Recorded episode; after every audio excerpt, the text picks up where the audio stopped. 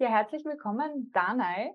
Ähm, heute habe ich einen besonderen Female Leader Stories Gast, besonders deswegen, weil ihre Transformation in der Karriere sehr einzigartig ist. Habe ich noch nicht gesehen, werde ich kein zweites Mal sehen.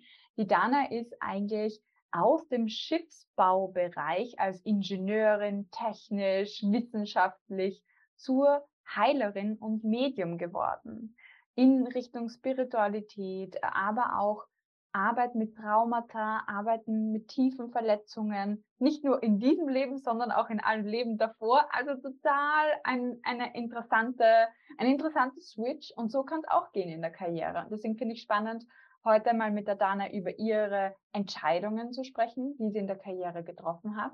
Und für dich ist auch heute sehr, sehr viel drinnen, weil wir werden viel über innere Zerrissenheit sprechen, Umgang mit Selbstzweifel, wo dir vielleicht kein anderer Mensch mehr weiterhelfen kann, da ist die Dana die richtige Person und da werden heute sicherlich ein, zwei Tipps für dich dabei sein. Herzlich willkommen, Dana. Vielen Dank, liebe Katja, dass ich dabei sein darf und für diese grandiose Vorstellung. Das ist ein ganz großes Geschenk, das so zu hören. Vielen Dank. Ja, sehr gerne. Und starten wir gleich mal rein. Ich habe es kurz angeteasert. Schiffsbau ist eigentlich so deine Hometown, wo du eigentlich beruflich zu Hause bist. Ähm, erstmal, Schiffsbau ist ja generell schon nicht so üblich. Ähm, erzähl uns mal, was macht man eigentlich als Schiffsbauingenieurin per se und welche Ausbildung hast du da? Ähm, was ist so eigentlich dieser Karriereweg gewesen für dich? Ja, also ich habe Schiffbau in Hamburg an der Uni studiert, damals noch an der Uni, jetzt ist es die Technische Uni, das heißt, es ist ein Universitätsstudiengang oder auch ein Fachhochschulstudiengang, heute mit Bachelor oder mit Master abgeschlossen ich gehöre noch in die Generation der Diplom-Ingenieure, schon eine Weile her. Und man hat sehr vielfältige Einsatzbereiche. Also wenn man sich natürlich konkret auf das Thema Schiff konzentriert, die paar Werften, die es in Deutschland noch gibt, mhm. äh, ob Österreich eine hat, weiß ich jetzt tatsächlich gerade nicht. Puh, überfragt. Ich weiß nicht, ob entlang der Donau, ob sowas gibt, eine Werft tatsächlich. I don't know. Also für Bootsbau sicherlich. Also auch in die Richtung sind einige meiner Kommilitonen gegangen. Ähm, aber natürlich auch die Werften, die großen ähm, Stahlschiffbau in jeglicher Form. Ähm, es gibt eine Werft, die sehr bekannt ist für Kreuzfahrer, sehr viel Militärschiffbau, mhm. aber natürlich auch früher Containerschiffe, Spezialschiffbau. Also da ist schon eine Menge möglich. Das Ganze will auch begleitet werden, überprüft werden. Da gibt es die sogenannten Klassifikationsgesellschaften. Es gibt Ingenieurbüros, die mhm. einfach dann auch für die kleineren Werften oder eben für den Bootsbau auch entsprechend Entwürfe machen, Berechnungen machen. Also es ist ja immer von Vorteil, weil so ein Schiff auch aufrecht schwimmt. Ja, nicht untergeht. Erst, du weißt, ich war jetzt in Schweden, dort ist das, äh, was nicht, irgendwie die Vasa haben sie dort geborgen, die vor 333 Jahren gesunken ist und da steht sozusagen dieses Schiff, das ist genau einen Kilometer weit gefahren und dann ist es untergegangen. Ja, und so gibt es einfach viele Schiffe eigentlich in der Historie, die einfach untergegangen sind. Ja, genau. Also natürlich, wenn nachgeholfen wird, also bei der Vasa waren das wohl tatsächlich Konstruktionsprobleme, die dazu ja. geführt haben. Untergänge wie die Estonia, Stichwort Schweden, ist natürlich nochmal wieder eine ganz andere Nummer. Mhm. Aber auf alle Fälle, das ist genau das, was man macht. Man entwirft solche Schiffe, man sorgt dafür, dass sie sicher schwimmen, dass natürlich auch die Menschen gut untergebracht werden, heil von A nach B kommen, aber natürlich auch auf Luxusschiffen auch sehr luxuriös von A mhm. nach B kommen mit goldenen Wasserhähnen und ähnlichem. Ja. Was hat dich da fasziniert daran? Äh, was äh, war ausschlaggebend, dass du diesen Beruf eigentlich gelernt und ergriffen hast? Ich sage mal so ein bisschen lapidar, Mathe wurde besser in der Schule. Das war natürlich schon mal eine gute Basis. Mhm. Es ist aber auch tatsächlich so, dass mich Schiffe einfach faszinieren. Also ich bin mit meinen Eltern gesegelt und fand das einfach immer cool, habe irgendwann festgestellt, boah, das hat ja tatsächlich auch physikalische Gesetze, warum Dinge sind, wie sie mhm. sind. Und das war einfach eine Faszination. Und ich wusste an irgendeinem bestimmten Punkt, ich kann es gar nicht mal so richtig genau benennen, ich studiere Schiffbau und habe mir auch gar nicht weiter so wirklich einen Kopf drum gemacht, was da auf mich zukommt. Okay, cool. Und dann warst du eigentlich da sehr erfolgreich auch unterwegs, hast Projekte geleitet, äh, in sehr vielen unterschiedlichen Firmen tätig gewesen. Männerdomäne. Ja, wie war das für dich? Mm, also im Nachhinein würde ich sagen, erschreckend normal. Okay. Ja, weil es ist wirklich, ich habe angefangen zu studieren mit, mit sozusagen 49 Kommilitonen. Ich war das einzige, ich war die einzige Frau dazwischen. Mhm. mhm. Und auch in den anderen Jahrgängen waren jetzt nicht so viele Frauen. Ich habe ja später dann auch an der Fachschule unterrichtet, da waren es meistens so 10 bis 15 Prozent Frauen. Das ist einfach nicht viel. Das verläuft mhm. sich wirklich sehr gut. Und dann natürlich bin ich zur Werft, gerade auch im Außenbetrieb, noch weniger Anteil an Frauen. Also Außenbetrieb, da wo die Fertigung wirklich dann auch stattfindet, im Büro mhm. nachher, auch in den technischen Bereichen genau das gleiche, vielleicht ein paar Frauen mehr, aber jetzt nicht wirklich viele, viele auch im technischen Zeichnungsbereich, ähm, Sekretariat, was es damals ja häufig noch gab. Und wenn du es einfach bald nicht mehr anders kennst, also wir sind ja wirklich so Gewohnheitstiere und erschreckenderweise ist auch das wirklich ganz schnell zur Gewohnheit geworden, die einzige Frau im Meeting zu sein, in Verhandlungen die einzige Frau dazwischen zu sein, ja, auch im Büro die einzige Frau zu sein. Mhm. So und und wie ist es dir da gegangen, auch mit dem Mindset, oder hast du dich da in irgendwelchen Situationen auch alleine gefühlt? Ähm, oder war das sowieso, also du hast es wahrscheinlich nicht verknüpft mit dem, aber wie, wie ist es dir gegangen auch in dieser Zeit? Mm, ich habe mich schon zum Teil als bunter Hund so dazwischen gefühlt. Äh, Gerade nachher auch in der Konstruktion, in die ich dann gewechselt habe, da war ich dann auch noch ausgerechnet die mit dem Uni-Abschluss. Viele mhm. hatten sich einfach mit Erfahrung hochgearbeitet und für mich war das total gleichwertig. So, aber wenn da dann plötzlich so ein älterer Kollege um die Ecke kommt und der junge deren, wie man im Norden sagen würde, die hat dann plötzlich einen höheren Abschluss. Mhm. Das kann allein das schon zu Konflikten führen. Und ich habe mir ganz lange vorgemacht, dass einige Konflikte, die ich mit Kollegen hatte, nichts damit zu tun hatten, zwischen, mit diesem Männlein-Weiblein-Spiel, Mhm. Aber so im Nachhinein betrachtet, mit sehr viel Abstand, es war von Anfang an das Thema, was dazwischen ist. Eine sehr große Konkurrenz. Frauen, nach meiner Wahrnehmung, werden von den Männern nochmal anders als Konkurrenz wahrgenommen. Dann bin ich auch sehr eigenständig, sehr, wenn ich was will, dann mache ich das einfach. Mhm. So, das waren einige Kollegen nicht so gewohnt und dann war ich plötzlich ein halbes Jahr da mit U-Boot gefahren, als ich damit noch im U-Bootsbau tätig war. Cool, wie ist es in einem U-Boot? Extrem leise. Ich habe nicht mal mitgekriegt, dass wir abgelegt haben. Es war phänomenal.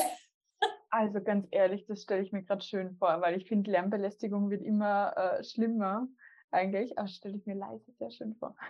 Also das Problem hast du auf U-Booten definitiv nicht. Das war zum Beispiel so ein Vorteil. Ähm, es gibt ja so Kollegen, die finden das dann toll, wenn eine Frau in die Technik kommt. Mhm. Und ich wurde also wirklich von in der Fahrmannschaft von Kollege zu Kollege gereicht und die haben ihre Bereiche vorgestellt. Und die fanden das einfach nur toll, mir das vorstellen zu können. Mhm. Das, das, ist dann der positive Teil. So. Mhm. Und ich glaube, an dem habe ich mich dann auch sehr, sehr orientiert. Mhm. Ja.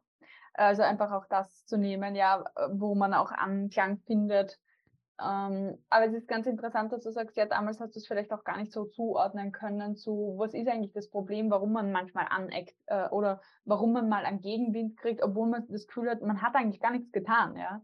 Also das ist ja, ja. auch immer das, wo man dann wahrscheinlich anfängt, auch an sich selbst zu zweifeln. Und man denkt so, was ist hier los? Total.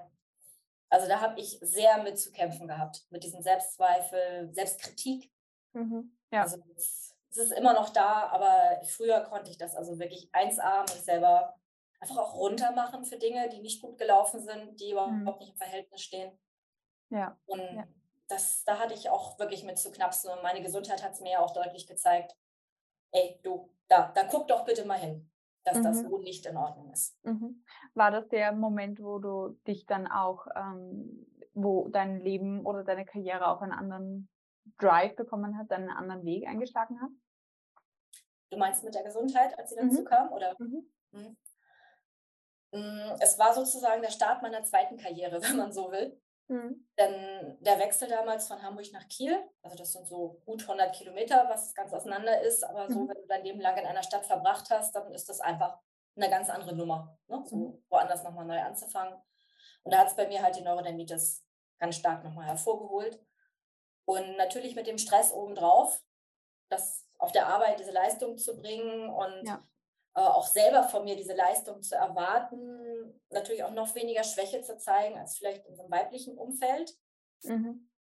Äh, das hat dann schon diese Neurodermitis nochmal unterstützt und ich musste mir einfach irgendwas einfallen lassen und ich wusste einfach den, ich sag mal, den Cortisonweg wollte ich nicht nur gehen. Also bitte nichts gegen Cortison. Ich finde das Zeug eigentlich genial, weil mhm. es einfach auch sehr hilft in kritischen Situationen, aber mhm. es ist halt keine Dauerlösung. Mhm, ja, total. Mhm. Und mich hat es halt dazu gebracht zu sagen, okay, was gibt es für Alternativen? Und darüber bin ich dann halt über Homöopathie eingestiegen und war einfach offen dafür. Und wie das bei solchen Sachen so ist, sagte dann eine Kollegin, die auch Neurodermitis hatte, Mensch, du, ich kenne da jemanden. Das ist total schräg bei dem, aber mir hat er geholfen. Ist immer so dieses, dieses Warning-Label obendrauf noch. Ich weiß nicht, wie es funktioniert, aber es funktioniert. That's all there is, ja. Also im Sinne von auch zum Beispiel bei Homöopathie und so weiter, man kann mal äh, sehr, sehr lange darüber diskutieren. Die Frage ist immer nur, hilft es am Menschen oder nicht, egal aus was für einem Grund.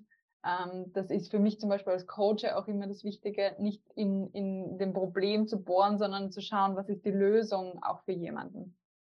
Absolut. Ne? Heilt hat recht.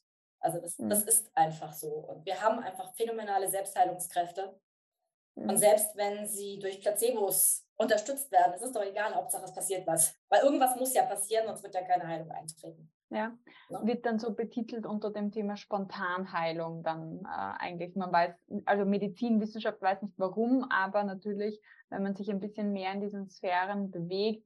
Und ich lese auch ab und zu gern äh, was in die Richtung Joe Dispenza zum Beispiel oder ähnliches, äh, wo es dann darum geht, ähm, Selbstheilung zu aktivieren. Ich finde es einfach spannend, diese Welt. Ja? Ähm, ich bin gespannt, ob man es irgendwann wissenschaftlich belegen kann oder beweisen kann. Darauf äh, bin ich noch gespannt. Ich bin davon überzeugt, dass wir das irgendwann können würden. Also ob wir das nur noch erleben, weiß ich nicht. Mhm. Aber wenn du überlegst, Menschen sind früher auch krank geworden, ohne dass sie was von Viren und Bakterien wussten.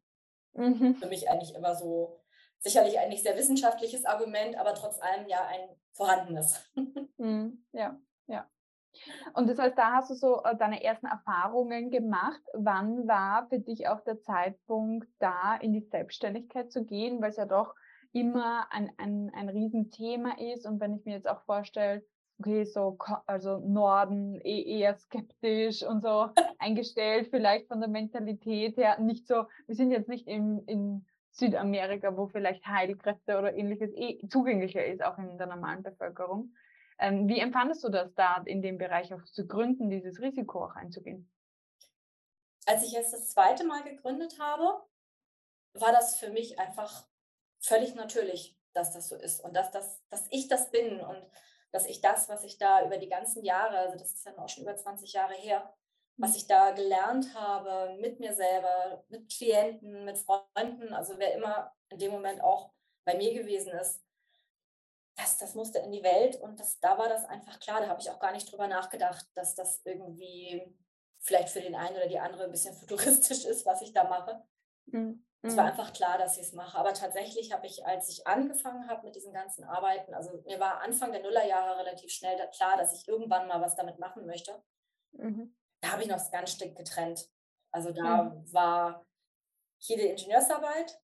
Und irgendwie, mhm. wenn ich zu Hause war, oder mhm. Wochenende. Dann habe ich mich um meine Energiearbeit, um meine spirituelle. Entwicklung gekümmert.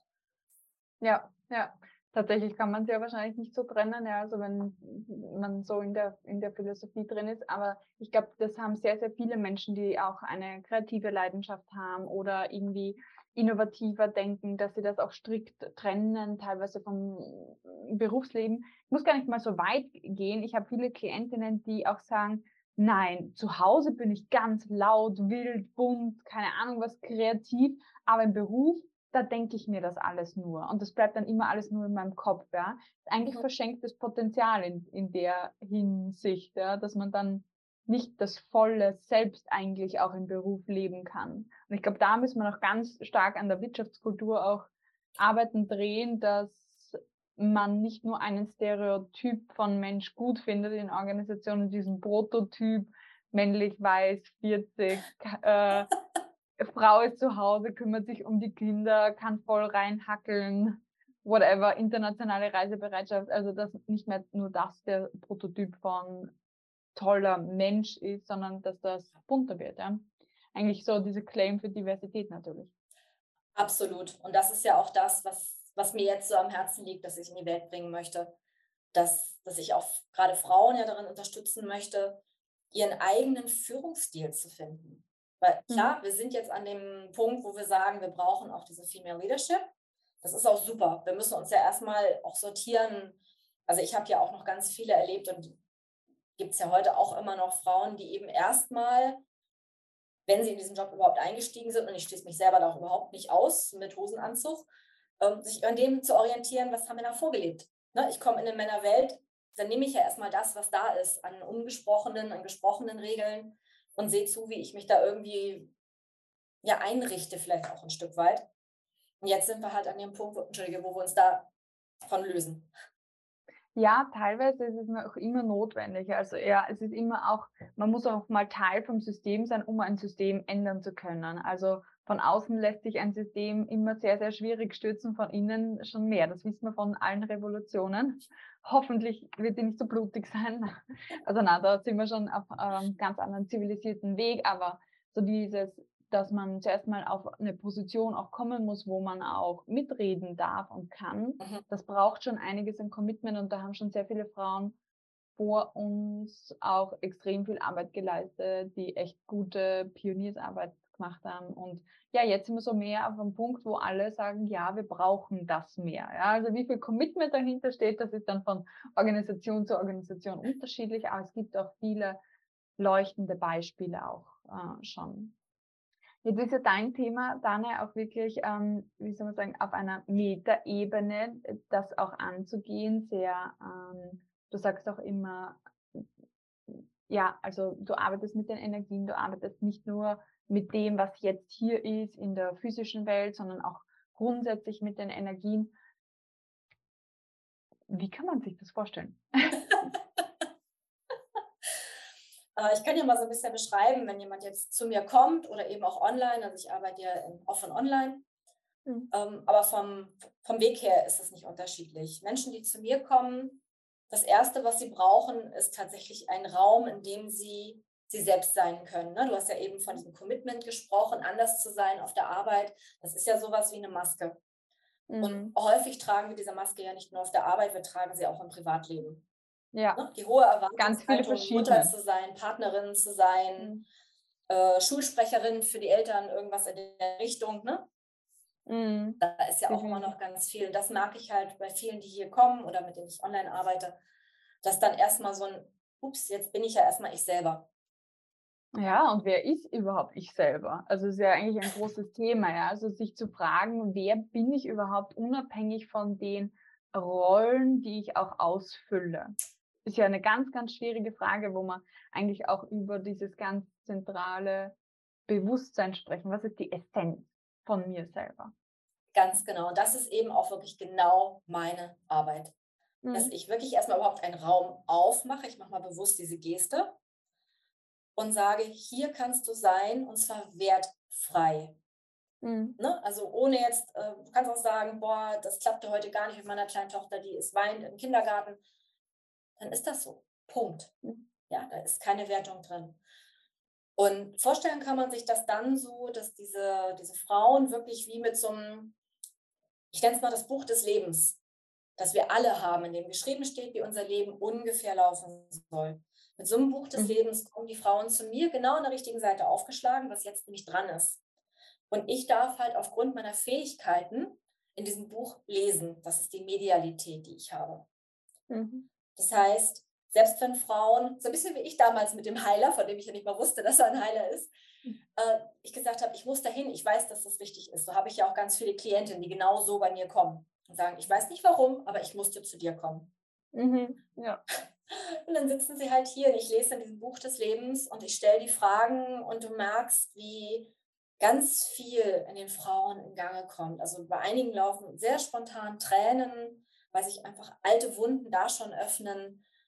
Bei anderen, die machen noch ein bisschen zu, weil da plötzlich Ansagen kommen, was man jahrelang geschützt hat und plötzlich spricht das jemand aus. Mhm. Ne, die Themen mhm. gehen wir ja gleich vielleicht noch ein bisschen, aber erstmal um zu erklären, auf alle Fälle dieses Ansprechen dann der, der, der Themen und diese Energie, die durch mich halt dann mitfließt, das macht schon dieses erste Öffnen aus. Das macht schon dieses erste, ich sag mal, in uns ver, verfrorene, verklumpte, ne, was man so gemeinhin Trauma nennt mittlerweile. Ja. Dass das überhaupt so einen kleinen Tick kriegt und ganz sacht in Bewegung kommt. Was man eigentlich gut geschützt hat, ja. Also ähm, jeder Mensch hat so Erlebnisse teilweise, Gedanken, ja, Emotionen, all das, was man eigentlich ganz, ganz tief in irgendeine Kiste sperren möchte, wo es keiner sieht. Oft ja auch in der, in der intimsten pa äh, Familie, Partnerschaft wird das nicht einmal gezeigt, weil man sich so sehr schämt dafür. Also Scham ist ja da häufig auch ein Gefühl, ähm, warum ist das passiert, warum habe ich das nicht geschafft, keine Ahnung wie, ja, in die Richtung, was dann auch weggesperrt wird. Und das braucht aber unglaublich viel Energie das wegsperren. Das ist genau der Punkt. Deswegen, mhm. also an alle die, die so überlegen, Mensch, warum spricht sie auch immer davon, die Frauen in die Kraft zu bringen? Ich bin doch Bereichsleiterin, ich habe das doch geschafft und habe nebenher noch eine Familie. Ich habe doch die Projektleitung für den Neubau XY. Gar keine Frage. Und ich will es auch bei weitem nicht in Frage stellen oder in irgendeiner Form abwerten. Aber die Frage ist halt, was kostet es uns, an der Position zu sein? Mhm. Weil nämlich genau ja. das, was du sagtest, ne? so eine Scham wegzudrücken, das kostet so viel Energie. Ja. Und sie ist hier nicht weg. Ich muss also ganz viel Arbeit, auch gerade auf der Arbeit leisten, um diese Scham im Hintergrund zu halten, weil die will ich ja nun partout nicht bei meinen Kollegen zeigen. Ja, das ist Schwäche. Ganz also, genau. und dann sind wir halt auch wieder da in, in der Wirtschaftskultur, ähm, und ich habe ja die Woche auch schon ganz viel auf LinkedIn darüber geschrieben, toxische Arbeitsumfelder, mhm.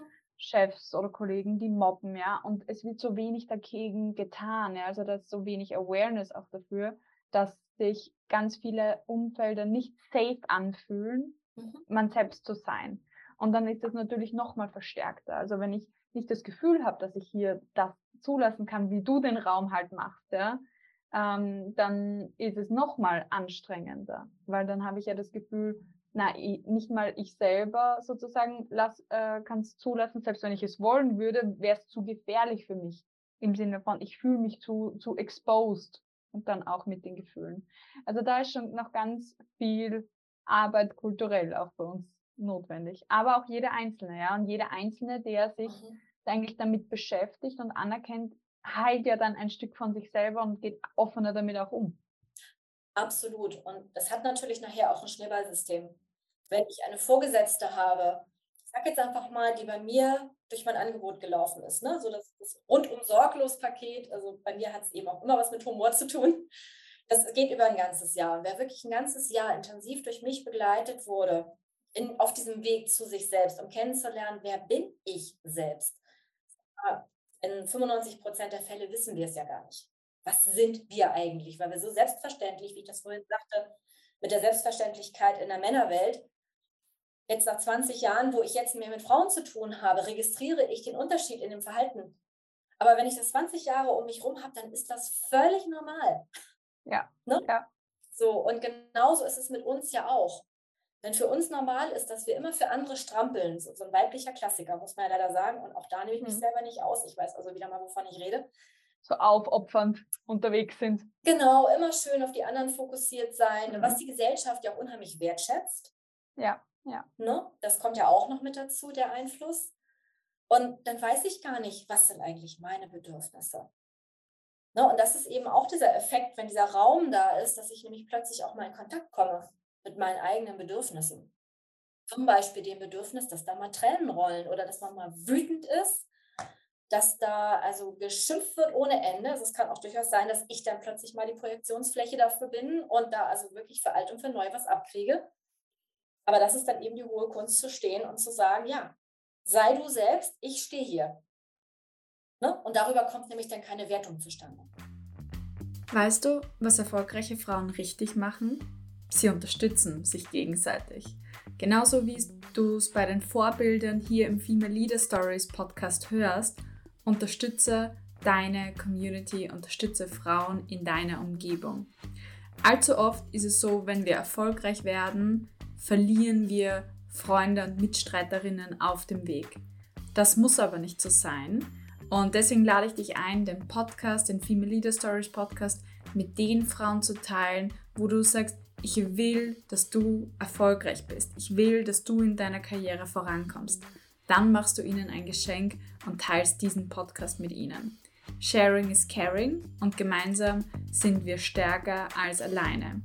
Ich freue mich, wenn du nächste Woche wieder einschaltest. Hier ist deine Katja, Coach Katja. Alles Liebe.